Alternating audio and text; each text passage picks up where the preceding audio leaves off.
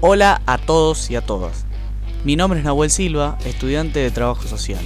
Voy a pasar a comentar las distintas realidades que atraviesan al barrio de La Sexta en un año pandémico y con restricciones sanitarias debido al COVID-19. En este podcast, para la Cátedra de Práctica Profesional 1, pasaré a relatar sobre la realidad que transita el territorio y las formas de afrontarlas por parte de las instituciones del barrio y las sensaciones que me ha dejado realizar este trabajo.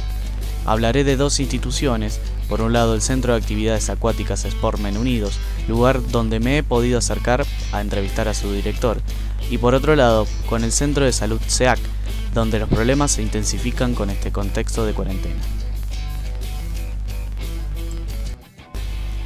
Sportman responde a la demanda del barrio de una contención y un lugar recreativo de nado, más aún en una ciudad que está completamente relacionada con el río.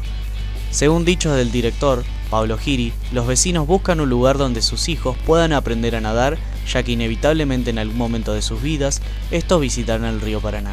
Se podría decir que la habilidad de nadar es considerada necesaria por lo menos en los vecinos de la sexta. Cuenta con una conexión fuerte con la cercanía y no se cinde de las cuestiones tensivas en el propio territorio. Es un club que llegó a conseguir unos 1.500 socios, traducidos como vecinos que se ven predilectos a encontrarse en el mismo. Club fundado en 1995, desde su apertura ha crecido paulatinamente y de manera conjunta al barrio. Si bien no es el único centro de actividades acuáticas en el barrio, goza de una buena relación con los vecinos. En el año 2006 tuvo que reformar las instalaciones para poder contar con las condiciones edilicias para que su equipo de waterpolo pudiera entrenar y entrar en la Liga Nacional, de la cual ya han conseguido ese título. En la entrevista, en diálogo con las autoridades del centro, comentaron que en primer momento el cierre de las puertas de la institución y el cese de las actividades por disposición estatal los había desestabilizado de gran medida. Me parece adecuado aclarar y asociar el concepto de instrumento, en este caso la entrevista, que da Guadalupe Ávila. Los instrumentos y herramientas constituyen las vías tangibles y palpables que faciliten y sean un vehículo para una mejor intervención-acción a nivel micro y macrosocial. Por ejemplo, el diario de campo, los expedientes, los manuales de procedimiento y las entrevistas. En primer lugar, los alumnos que concurren se quedaban sin un lugar donde realizar tanto un entrenamiento y o tratamientos, algunos a partir de terapias específicas, y sin un ámbito de contención y de congregación. Si bien podemos caracterizar al club como formador e inculcador de valores, también es necesario recalcar que principalmente se buscaba que los alumnos encuentren un goce al llegar a la piscina y poder practicar natación, y no recaer en una obligación más. Estas situaciones de impedimento, de asistencia al lugar, no configuran una manifestación de la cuestión social, pero sí el padecimiento subjetivo de cada uno al no poder llevar adelante las actividades que en una primera instancia se percibían como una necesidad. Margarita Rosa Pagasa nos caracteriza una manifestación de la cuestión social como, en un marco de repensar las políticas sociales y la cuestión social, constituyen un esfuerzo de maduración intelectual y recrea la intervención profesional en tanto proceso que se construye a partir de las manifestaciones de la cuestión social y que dichas manifestaciones son las coordenadas que estructuran el campo problemático. El concepto de coordenada está pensado en el sentido de apropiarse de elementos y datos necesarios referidos a las manifestaciones de la cuestión social, que nos posibilita definir un punto de partida en el desenvolvimiento de la intervención. Al mismo tiempo, dichas manifestaciones se expresan en la vida cotidiana de los sujetos, generando un conjunto de tensiones que afectan sus condiciones de vida y que se constituyen en, en obstáculos para el proceso de la reproducción social. Todo esto se configura para que el cierre temporal de la institución sea un problema para muchos alumnos, que sin lugares educativos a donde concurrir debieron idearse nuevas alternativas en sus ámbitos privados. Entendiendo que la mayor parte de los estudiantes son menores de 16 años, sin contar que el equipo femenino de waterpolo, que actualmente son campeonas nacionales, se quedan sin un lugar de entrenamiento. Por otro lado, se configura una situación problemática para la administración del centro acuático.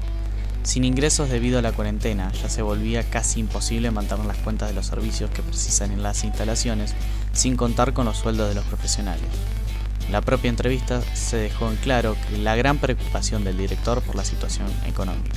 Mencionaré la definición de políticas social de Rosa Pagasa, que nos describe la siguiente como, en primer lugar, analizar la política social como un conjunto de instrumentos orientados a la compensación de desigualdades sociales generadas en el ámbito de la esfera económica, es afianzar el carácter subalterno de la política social, aludiendo que el club claramente tuvo o tendrá que presentarse ante organismos estatales para su propia financiación.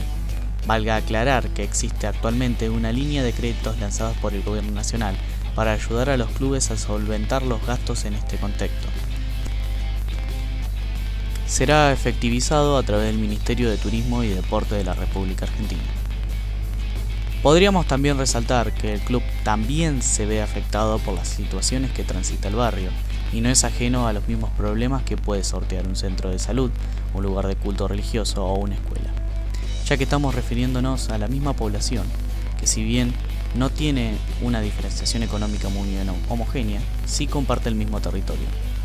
Aludiendo al territorio me parece adecuado citar a Ana Arias cuando nos acerca la siguiente definición. Así como los límites de los territorios son construcciones sociales, también lo es considerado el propio de lo territorial. En general, el hablar de territorios hace surgir dos asociaciones. La primera tiene que ver con el territorio en términos espaciales, el territorio como una geografía, con sus características específicas, sus reglas internas y sus límites. La segunda asociación, correlato de la primera, nos lleva al territorio como espacio habitado, como lugar donde se desarrollan las relaciones sociales, en esta perspectiva social, el territorio es el escenario de lo cotidiano, de lo comunitario, del despliegue de la vida misma. Otra institución que me parece adecuada mencionar, a modo de ejemplo para entender la realidad que atraviesa el barrio, sería la del CEAC, Centro de Asistencia a la Comunidad, centro de salud que funciona en la calle Esmeralda al 2363 se ha tenido que adaptar a la situación que se vive actualmente. Se ofrecen servicios múltiples de atención médica, psicológica, trabajo social, abogacía, etc. El SAC funciona como un espacio de encuentro con el Estado para que las lógicas y los, modos, y los modos de encarar los problemas no sean un obstáculo para poder trabajar conjuntamente de manera colaborativa. En el último tiempo, muchas veces el centro de salud se vio obligado a cerrar por falta de personal, otras por conflictos gremiales y últimamente por problemas de inseguridad. Así también dentro del contexto de aislamiento social preventivo y obligatorio, se vio limitado a cesar las actividades grupales y talleres comunitarios que se realizaban en el centro de salud. Primero porque la ley no lo permite y segundo porque sería una irresponsabilidad congregar gente en un efector de salud siendo un posible lugar de tránsito del virus COVID-19. Se dispuso entonces que la atención se, dé solo para pacientes que presenten síntomas y que requieren medicación o atención de enfermería. En el SEAC se vivieron muchos momentos de resistencia en base a los narcotráficos, donde la institución se vio muy limitada en distintas intervenciones, en donde el poder lo tenía ese grupo sobre esos sujetos antes que las decisiones de los y las profesionales. Debido a que mencioné el funcionamiento antes y después de la pandemia en esta institución, me parece acertado traer a la discusión a Dubet. Las instituciones como parte de un territorio imprimen prácticas particulares. El autor refiere que el programa institucional, tal es el concepto que desarrolla para hablar de lo que comúnmente nombramos instituciones, se encuentra en declive. Lo que me interesa retomar es que ese programa institucional, que en palabras de Dubet se rige por principios y valores sagrados, que cuentan con un santuario, se vale de la vocación de los profesionales que trabajan sobre los otros y les, y les lleva adelante la socialización de un grupo. Se encuentra en declive. Ese declive está marcado justamente por el núcleo del programa institucional, en tanto la socialización es también una subjetivización. De esta forma, Duet plantea que los sujetos ponen en tensión el programa. Sin embargo, ello no implica su desaparición sino que en el declive se sostienen las formas viejas y conviven con las nuevas, y se generan otras. Nos dice así el autor que veremos que la decadencia del programa institucional no es total ni homogénea. Aún hoy subsisten muchos elementos del tipo puro que acabamos de proponer, mientras otros se van desmoronando. Pero, sea que ese mundo sobreviva parcialmente o desaparezca, ante todo era necesario definirlo como un esquema teórico y como una representación social formalizada. Como conclusión, diré que las vivencias de la secta relevadas en estos trabajos me han sido de mucha ayuda para darle cuerpo a los conceptos de los autores trabajados. Como estudiante fue una vivencia más que fructífera a la hora de poder pensar tanto en el territorio, las instituciones, las herramientas y técnicas que puede llegar a utilizar un trabajador social.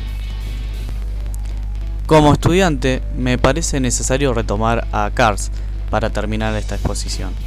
Cuando nos plantea la interpelación de la ética en la propia intervención o accionar del trabajador social, no la define unívocamente, es un término definido por la indeterminación. Asimila la idea de que cada profesión moldea o esboza su propia ética, que esta misma interpela en accionar, se moldea en la cotidianidad, en un consenso dentro de la practicidad.